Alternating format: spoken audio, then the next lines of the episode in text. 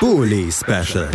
Die Vorschau auf den Bundesligaspieltag auf meinsportpodcast.de. Herzlich willkommen zurück zum Bully Special auf meinsportpodcast.de. Wir sind beim letzten Spiel der Konferenz angekommen, so nennt man es ja so schön, die, die zeitgleichen Spiele am Samstag um 15.30 Uhr. Der 21. Spieltag steht weiterhin vor der Tür und wir besprechen ihn weiterhin vor. Das sechste Spiel in dieser Besprechung im Bully Special, das ist das Duell zwischen dem VfB Stuttgart, der mittlerweile auf einem direkten Abstiegsplatz steht, und der Eintracht aus Frankfurt. Wir sprechen drüber gemeinsam mit Christoph Senft. Hallo Christoph. Gute, hi. Ja, Christoph, du als unser Frankfurt-Experte heute am Start, deswegen blicken wir natürlich zuerst auf die Eintracht zurück. Ähm, es äh, gab jetzt eine Pause, das heißt, äh, mit ein bisschen mehr Abstand kann man äh, auf das letzte Bundesligaspiel zurückblicken und vielleicht hat man es schon ein bisschen besser verdaut, denn es gab eine Heimniederlage bei der eigentlich so heimstarken Eintracht und zwar gegen Arminia Bielefeld. Hat man nicht unbedingt mit gerechnet. 2 zu 0 war es. Arminia Bielefeld, ja, vor allen Dingen mit diesem berauschenden Spielzug äh, mit dem Rabona im Gedächtnis geblieben. Wie, wie hast du dieses Spiel verarbeitet mittlerweile? Ja, die Wunde ist jetzt gerade verheilt gewesen ähm, und wir hatten hier Zeit, zwei Wochen Traumata-Bewältigung zu machen. Äh, so wie du es beschrieben hast, äh, ich glaube, viele in Frankfurt, viele waren froh, dass zwei Wochen Pause dazwischen waren. Eine absolut unnötige Niederlage äh, gegen Bielefeld zu Hause. Das zustande kommen ähm, mit dieser Rabona-Geschichte, wo dann Schöpf äh, angeschossen wird durch diese Flanke. Ähm, ja, ich glaube, das hat echt einige äh, wirklich hier äh, verzweifeln lassen. Ähm, die zwei Wochen sind eigentlich recht ruhig und gut vorbeigegangen. In der Transferphase wäre jetzt so mühsam, das alles aufzudröseln, ist eigentlich nicht wirklich was passiert, außer dann endlich den Vollzug für den Sommer bei Kolomuani, ähm, was uns im, im, Sommer dann hoffentlich Freude bereitet für die nächsten ja, fünf Jahre laut Vertrag, aber wahrscheinlich eher zwei, drei Jahre dann auf dem Papier endlich, äh, schlussendlich. Ähm, keine nennenswerten Abgänge, keine Zugänge, ähm, genau von daher ruhig. Verletzungen haben wir so ein bisschen was thematisch, ähm, ohne es jetzt schon vorzugreifen zu wollen. Aber ja, wir müssen jetzt einfach gut aus dieser Winterpause, Kurzpause kommen. Ähm, aber haben da ein ganz, ganz unangenehmes Spiel vor der Brust. Du hast gesagt, Stuttgart ist in der Pflicht zu gewinnen. Wir sind so ein bisschen im Niemandsland, ähm, treffen auf einen Gegner, der angeschlagen ist. Wir sind selber in einer schwierigen Situation gerade. Ähm, also im Verhältnis schwierige Situation. Also unangenehm. Ich hätte mir gerne ein anderes Spiel gewünscht nach, der, nach dieser Unterbrechung. Das ist jetzt also erstmal der Blick zurück gewesen.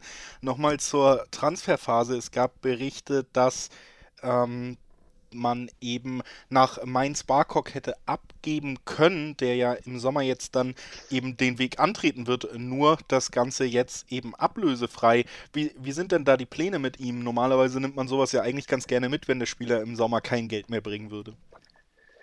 Ja, das ist so ein bisschen verzwickte Situation gewesen. Barkok war ja noch äh, beim Afrika zuletzt und ist vorher auch länger ausgefallen. Äh, Barkok hat keine Zukunft in Frankfurt. Das wurde ihm sehr deutlich gemacht. Der Vertrag läuft aus.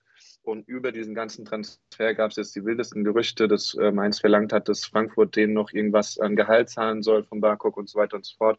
Das wurde dann aber alles dementiert. Schlussendlich geht äh, Barkok dann erst im Sommer nach Mainz, äh, womit sie grundsätzlich, glaube ich, einen guten Fang gemacht haben, wenn Barkok funktioniert und wenn Barkok dieses äh, bisschen schnörkelhafte, lockere sich irgendwann mal abgewöhnt hat, wofür ihn aber hier auch viele in Frankfurt geliebt haben, in den Momenten, wo, er, wo es funktioniert hat ähm, kann er, glaube ich, in Mainz funktionieren.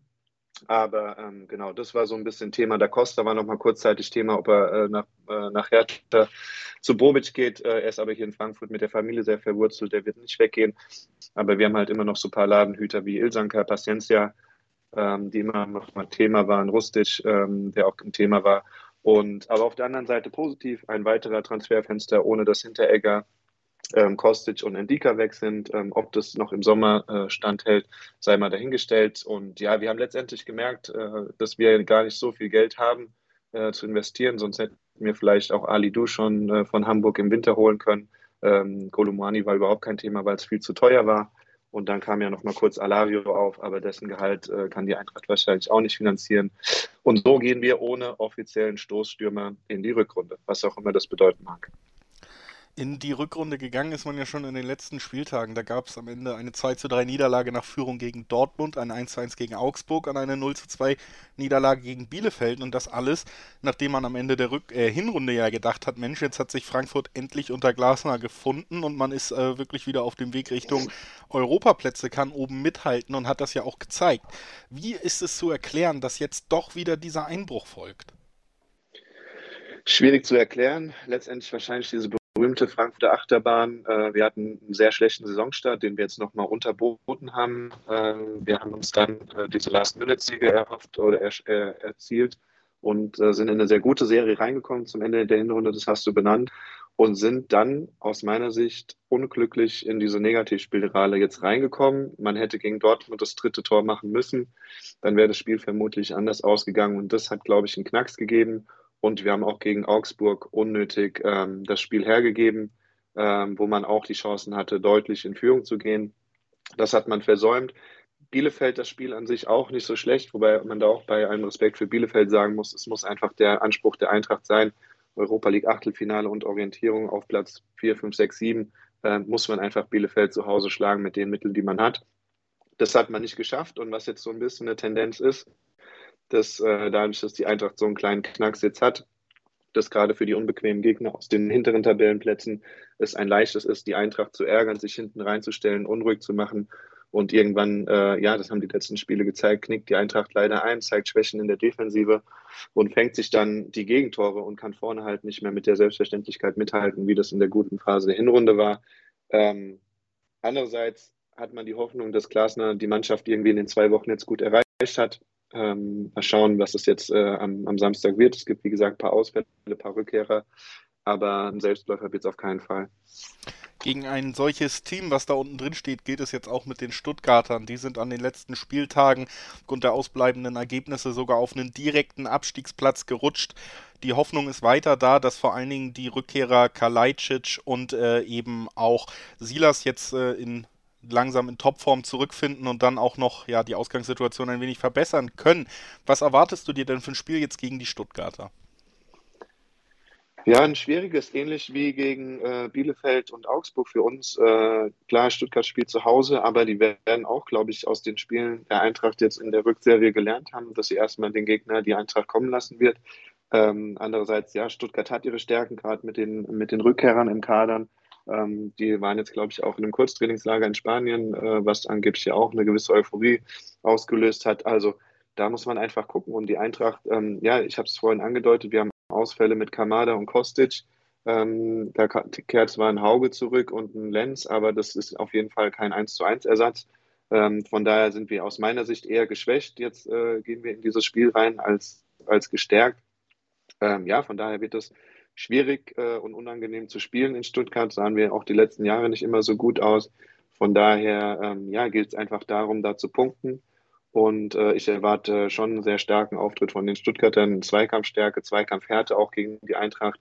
Und ähm, hoffe, dass wir uns, so, so schwierig das oder so blöd das auch klingt, da irgendwie durchwurscheln und äh, Punkte sammeln, damit wir nicht weiter im Niemandsland der Tabelle versinken. Ein Selbstläufer wird es nicht. Das fasst es vielleicht tatsächlich ganz gut zusammen, dein Blick auf das Duell der Frankfurter gegen Stuttgart. Lass uns noch gemeinsam tippen. Was bedeutet das für das Ergebnis? Was glaubst du, wie geht es am Ende aus? Ja, der Wunsch muss natürlich sein, Sieg. Ähm, vielleicht wird es dann doch ein kampfbetontes, äh, schwieriges Spiel und wir gewinnen ganz knapp 2 zu 1.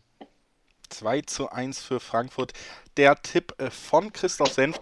Und äh, ich schließe mich dem an. Ich glaube auch, dass Frankfurt am Ende dieses Spiel gewinnt. Ähm, nicht unbedingt aufgrund der Form der Frankfurter, sondern aufgrund der Form der Stuttgarter. Und ich habe irgendwie im Gefühl, dass sich da ja der Trend noch nicht so wirklich umkehren kann jetzt gegen die Eintracht. Deswegen schließe ich mich mal dem Tipp eines knappen Sieges an und bedanke mich bei Christoph Senft, dass er heute bei uns war. Danke dir, Christoph. Sehr gerne. Und äh, wir, liebe Hörerinnen und Hörer, haben als nächstes dann das Topspiel um 18.30 Uhr im Gepäck. Wir sprechen gleich über das Duell zwischen Leipzig und den Bayern. Bleibt also gerne dran. Dann folgt das auf dem Fuße. Bis gleich. Bully Special. Die Vorschau auf den Bundesligaspieltag auf meinsportpodcast.de.